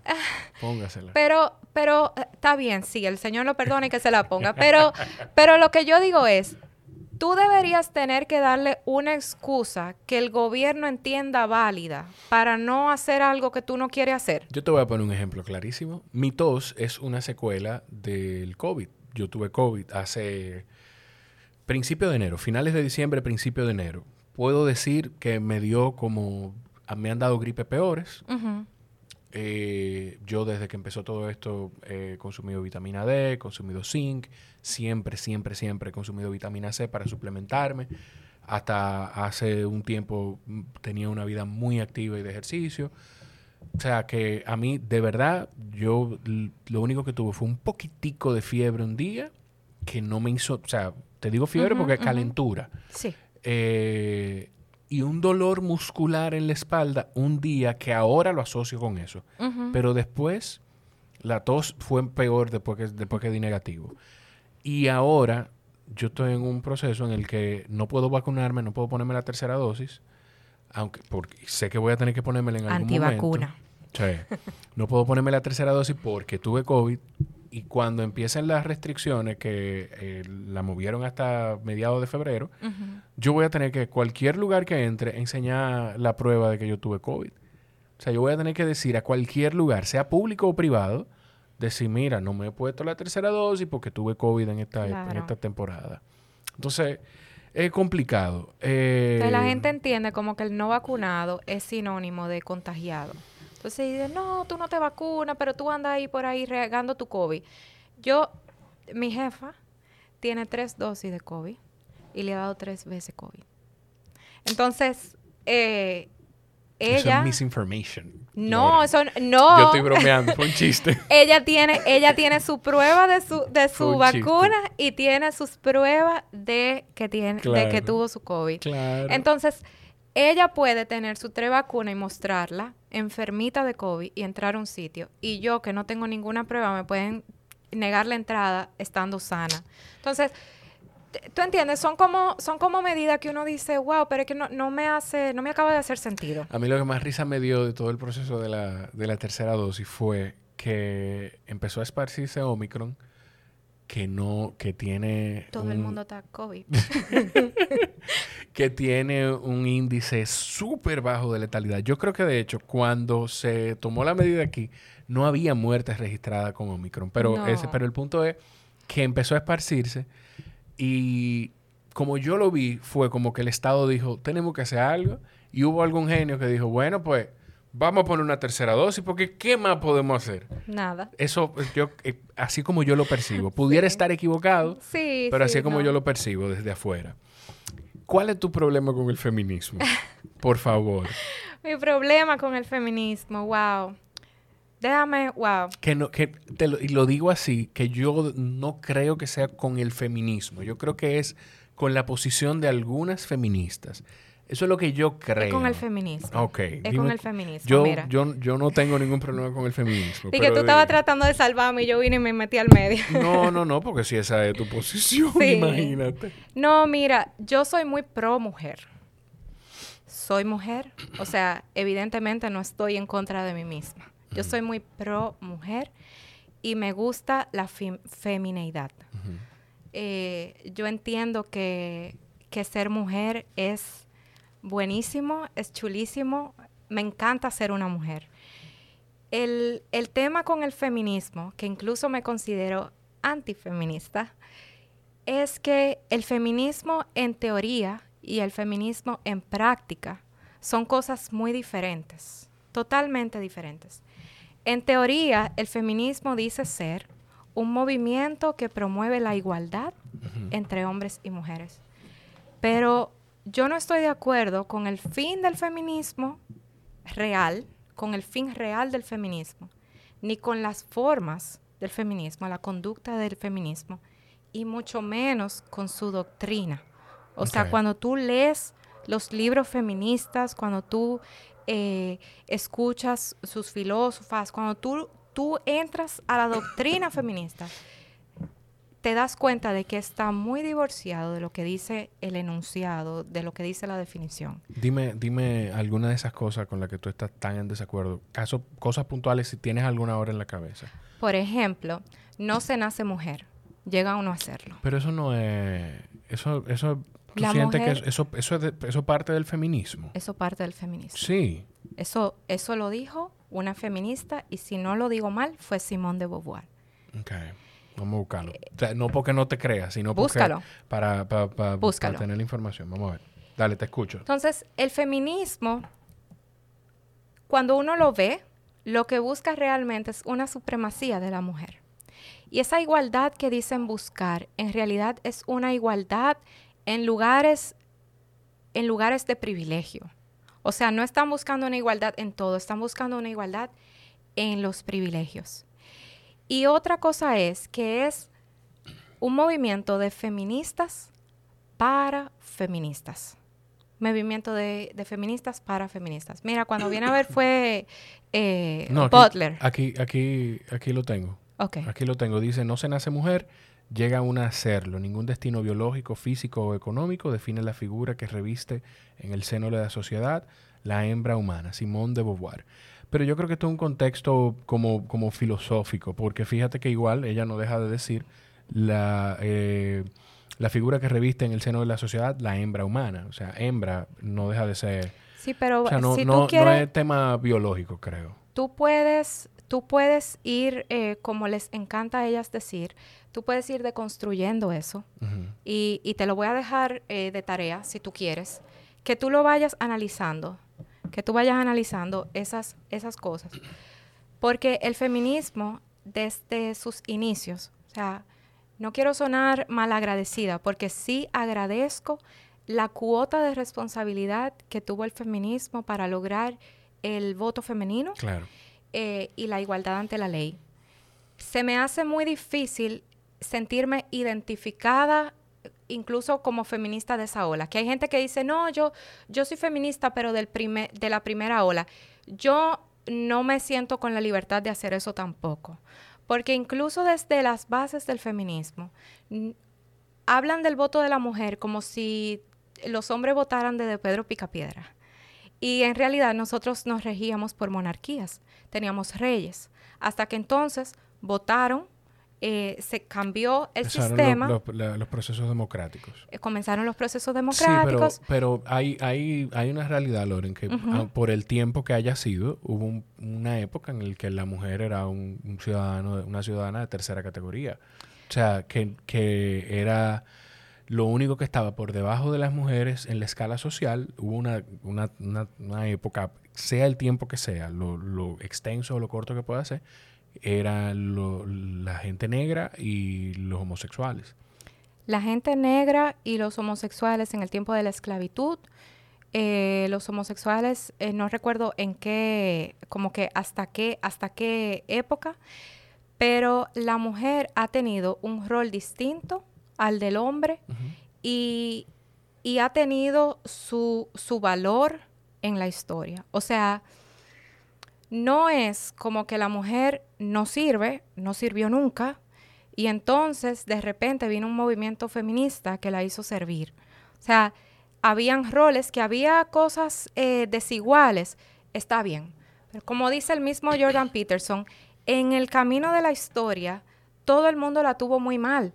O sea, si tú lo miras por estos lentes, te va a parecer como que lo tuvieron muy mal las mujeres. Si tú lo miras desde otros lentes, entonces lo tuvieron muy mal los hombres. O sea, qué mal que nada más sean los hombres que podían ir a la guerra. Qué mal que murieron todos esos hombres peleando. qué mal el hambre que pasaron. O sea, pero fíjate, fíjate como cuando tú dices de la, de la guerra, qué mal que solamente los hombres pudieron ir a la guerra.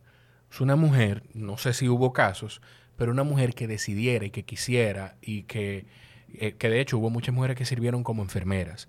Pero en servicio militar activo, quizá una mujer que quisiera participar en servicio militar activo, no podía hacerlo si lo decidía hacer. Muy interesante. A propósito de las libertades, no lo sé. Sí, muy interesante. Déjame, déjame darte un, un datito Dale. ahí. Mira, en el tiempo donde hubo este, esta lucha por el sufragio femenino, lo que no dicen es que tampoco, tampoco eh, votaban todos los hombres. ¿Entiendes? No era que los hombres votaban y las mujeres no, sino que votaban algunos hombres. ¿Cuáles hombres? Votaban, los hombres que tenían propiedades, que tenían cierta posición política y votaban los hombres como un intercambio de su servicio militar. Entonces, las mujeres no lucharon por el voto de todos los hombres y todas las mujeres. Lucharon por el voto de la mujer. Pero igual que, que como los... Yo, por ejemplo, no estoy de acuerdo con cómo se puede manifestar eh, en una época eh, aquí en República Dominicana, uno de los sindicalistas más reconocidos es Juan Uvieres, pero él lucha por el interés de su grupo. O sea, los médicos se manifiestan y paralizan los servicios y lo hacen por el interés de su grupo, de su tribu. ¿Y qué tal si te digo que las feministas no lucharon tampoco por el voto de todas las mujeres?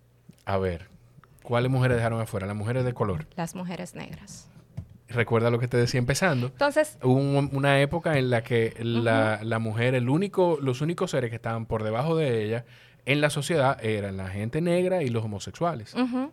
Igualdad hubiera sido quizás que ellas hubieran luchado por el servicio militar.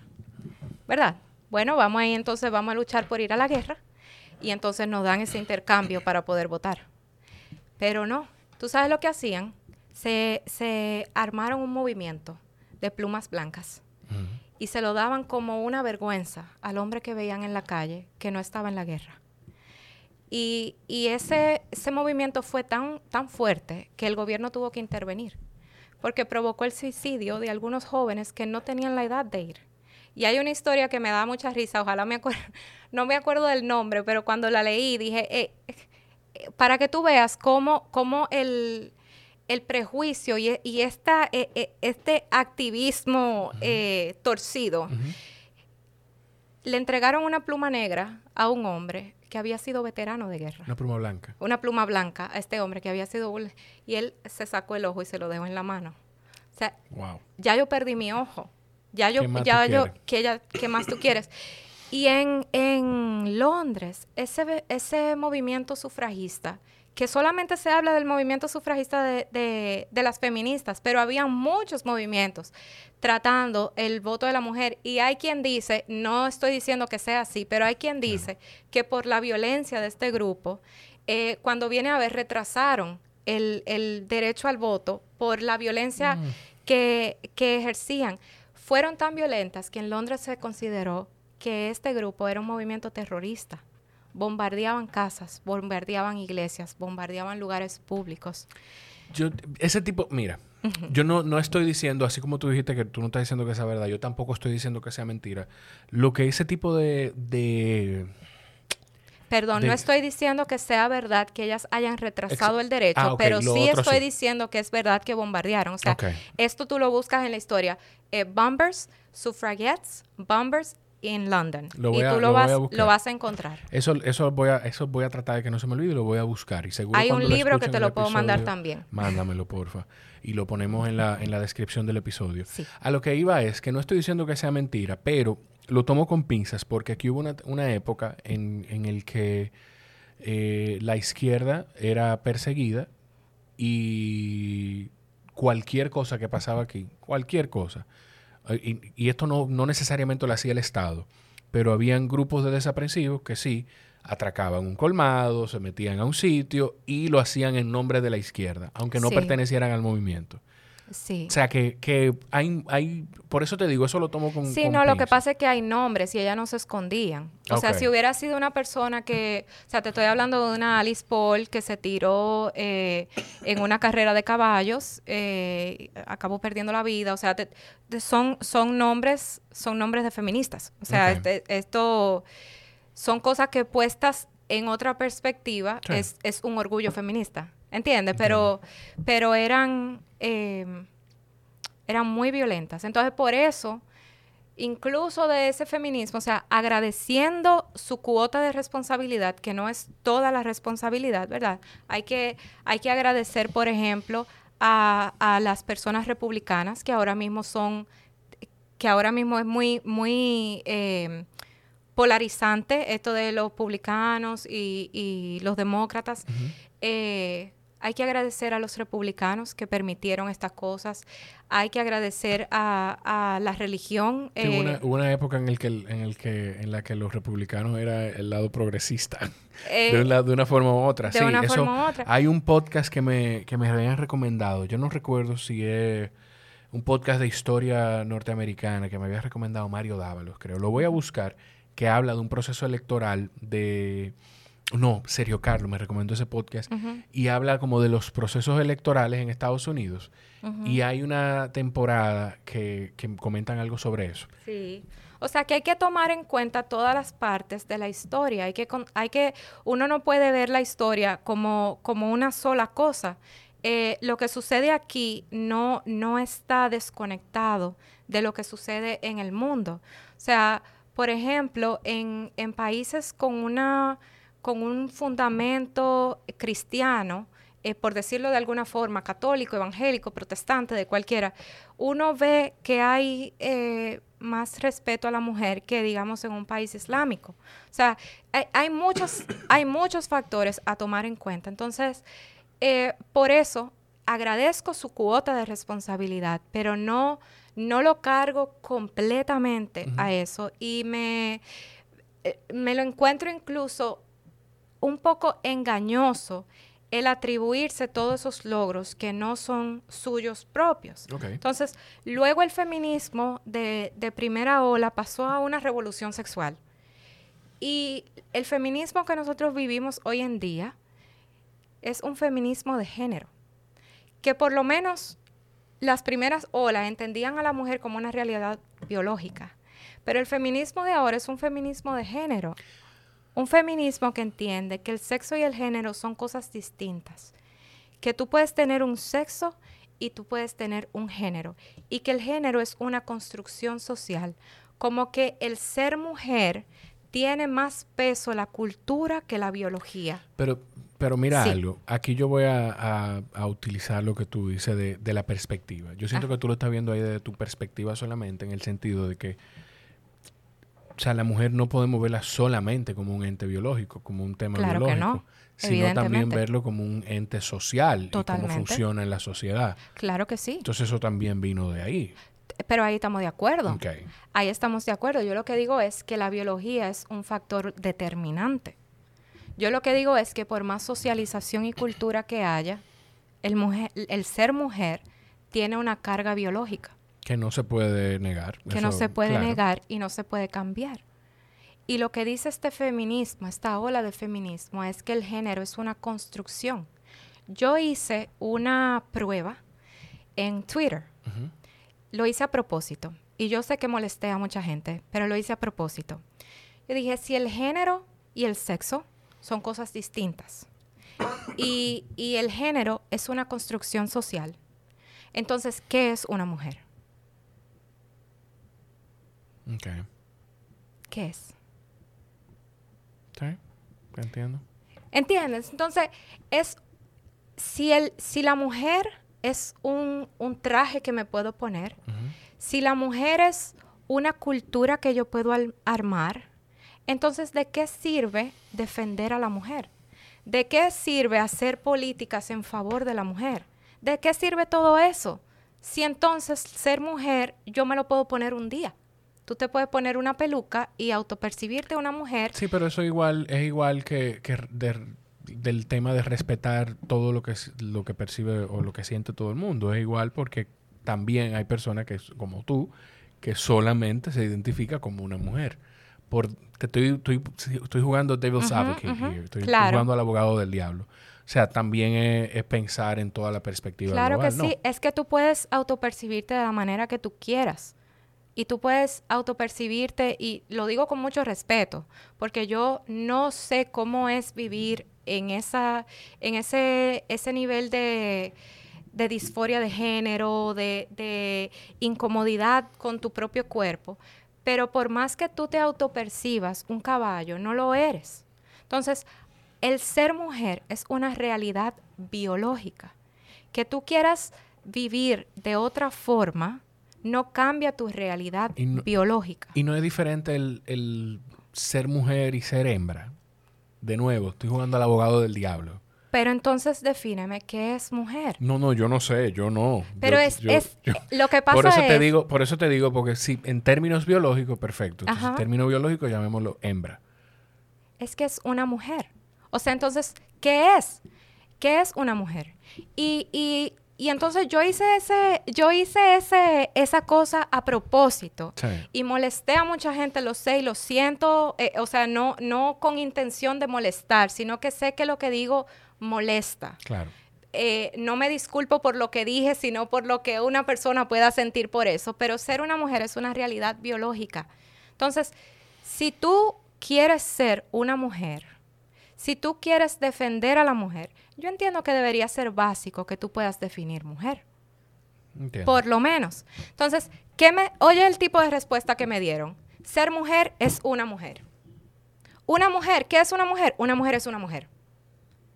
¿Y qué es eso? ¿Qué es eso? Eh, una mujer es todo lo que ella quiere hacer. Muy bien, pero ¿qué es todo lo que ella quiere hacer? O sea, si tú quieres convertirte en esta realidad, por lo menos defínela. Entonces, ese es el, ese es el gran problema, que yo entiendo que hay elementos culturales que nosotros podemos cambiar. Y te voy a dar un ejemplo que, que lo dije lo dije en un video. Yo... Eh, en tu canal de YouTube. En mi canal de Pueden seguir a Loren en, su canal de YouTube. Sí.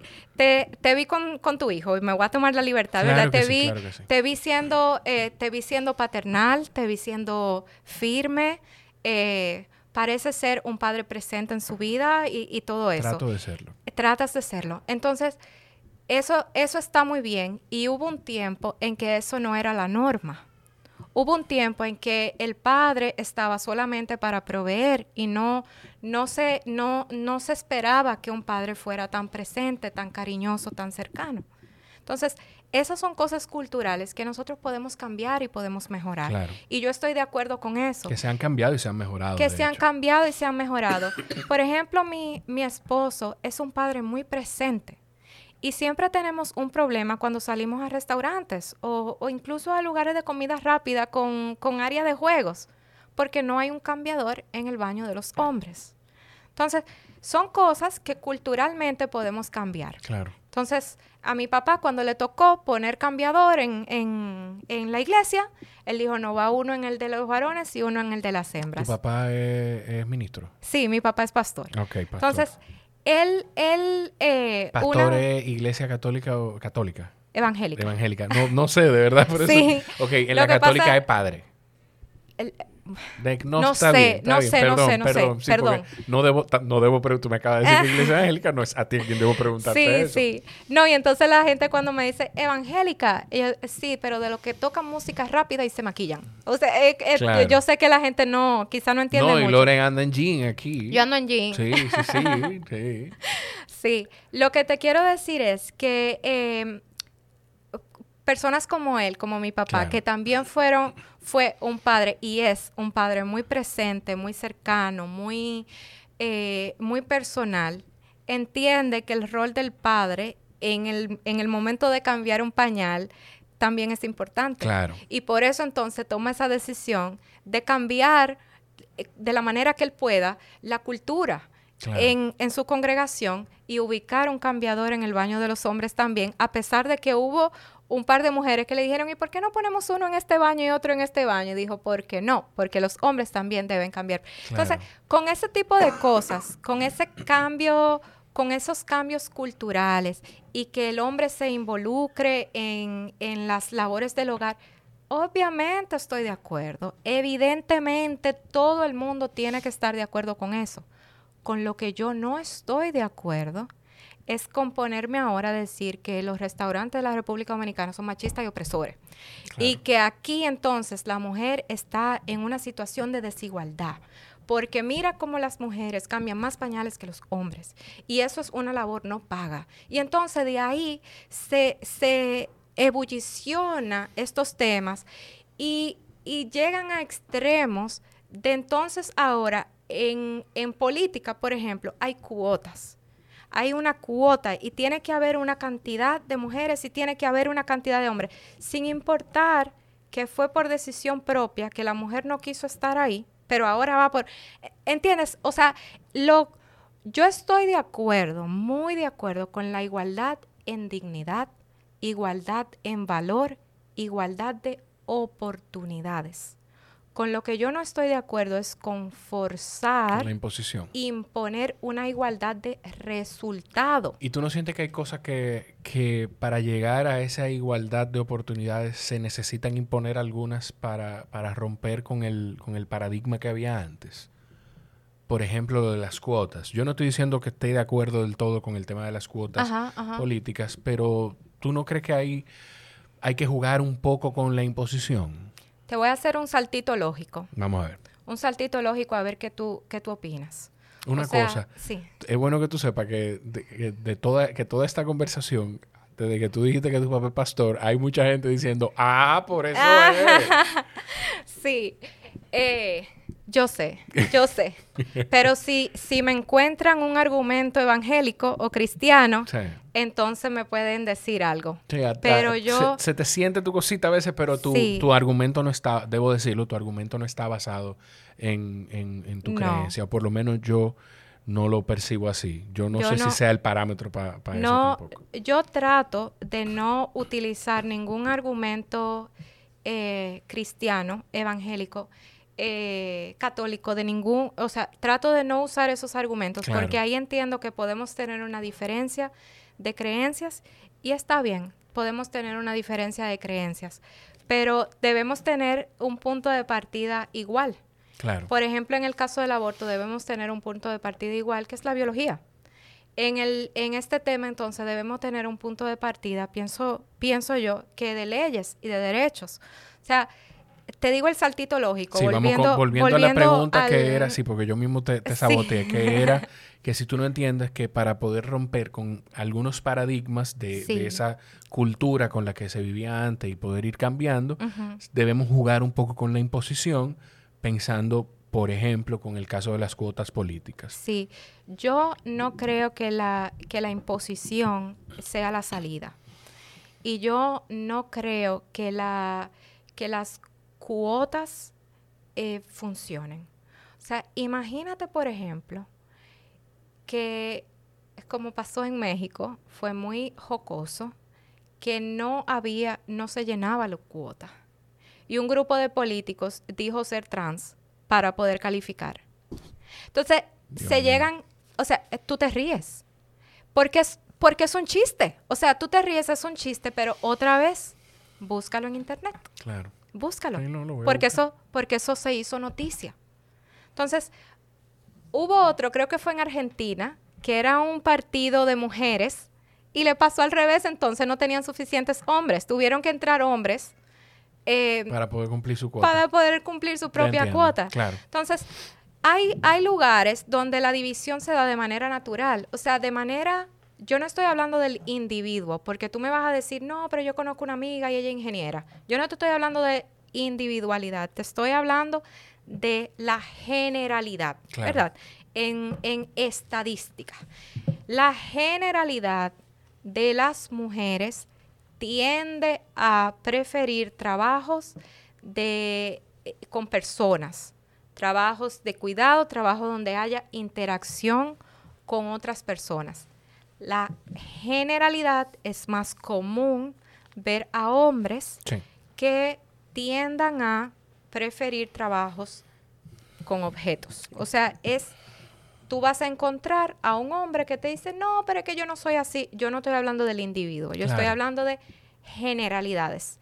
Y una feminista podría decirte que eso ha sido puesto desde la cultura, ¿verdad? Que eso es porque se le ha impuesto eso desde... Porque así es como hemos vivido todo Porque así es como hemos vivido desde siempre. Sin embargo, qué curioso que se ha hecho ese estudio varias veces ya y en los países nórdicos, en Noruega, por ejemplo, se hizo ese estudio y es interesantísima la paradoja de la igualdad, donde en países que tienen políticas más igualitarias, con más oportunidad para que las personas puedan tomar sus propias decisiones, resulta que esta brecha se se, se, agranda.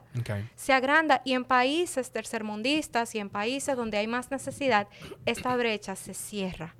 Hay, hay más, más mujeres entrando a lugares más típicos de hombres en lugares donde hay más necesidad y viceversa. Y entonces, el salto lógico que te iba a decir es, esta búsqueda de la igualdad, por ejemplo, eh, te repito, es, eh, estoy consciente de que es un salto lógico. Pero imagínate ponerse a buscar igualdad y buscar em, representación en la NBA. Queremos, queremos más. Pero hay una, hay una WNBA.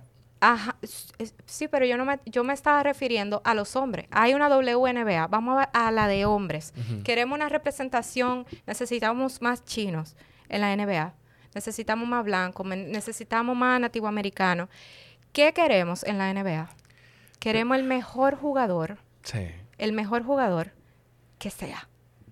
Resulta que las personas altas, afroamericanas, han resultado ser en tendencia mejores para la NBA. Entonces, hay cosas en las que uno tiene que saber qué yo quiero lograr.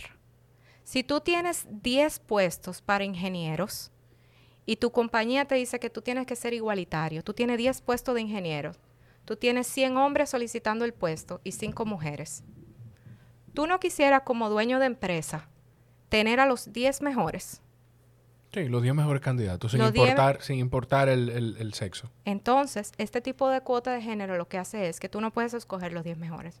Tú tienes que escoger los cinco mejores hombres y las cinco mujeres. Aquí voy a decir algo que diría una amiga que no sé si haya aguantado hasta el final de, este episodio. Mira, se me reseteó aquella cámara.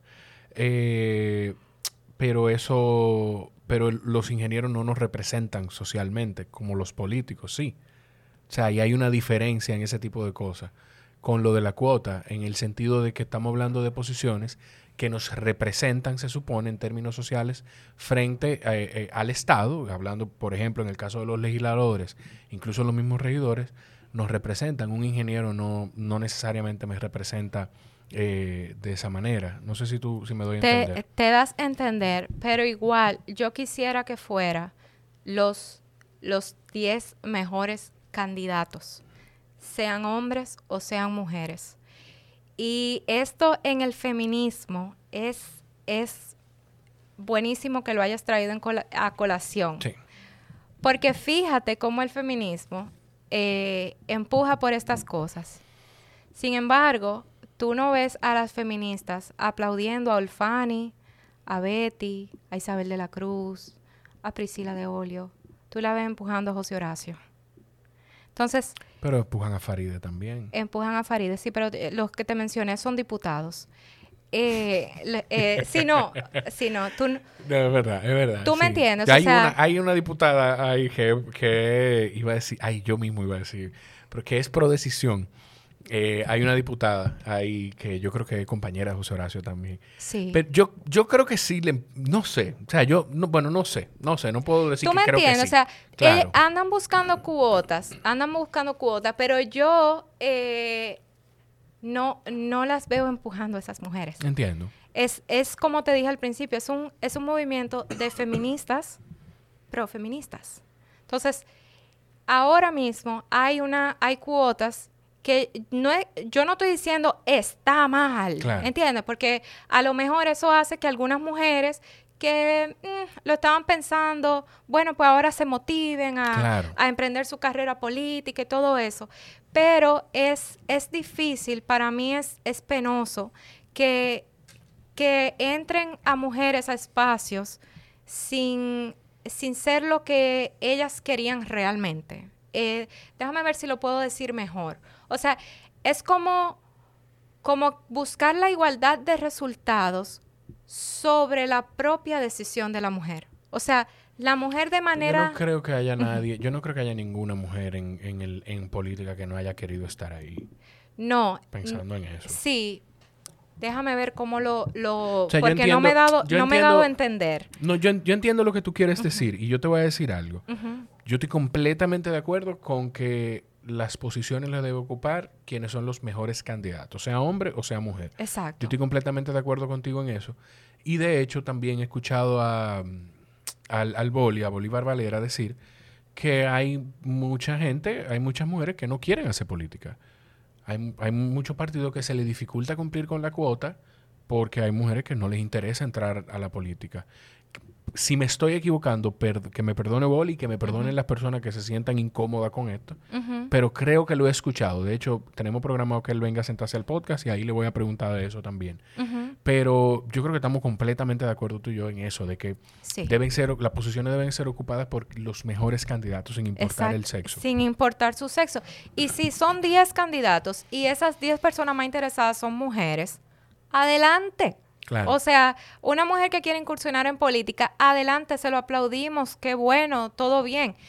E, ese es mi tema con la, con la cuota de género. Es como, es, es el tema de que está forzado. Es el tema de que quizás eh, una, una persona no era, no estaba en número uno eh, de, su cosa de la vida, eh, meterse a política, pero entonces ahora tiene que ser para la posición de síndico tiene que ser síndico o vicesíndico. O sea, no se puede presentar la candidatura si no tiene uno o el otro.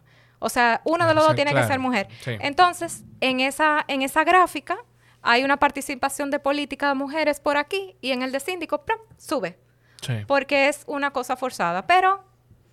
Eh, son los procesos de la vida. Son los procesos de la vida, exactamente de verdad que gracias por, por, sacar tu tiempo. No se me pagó porque no la reseté, sino porque se llenó la tarjeta de mi cámara.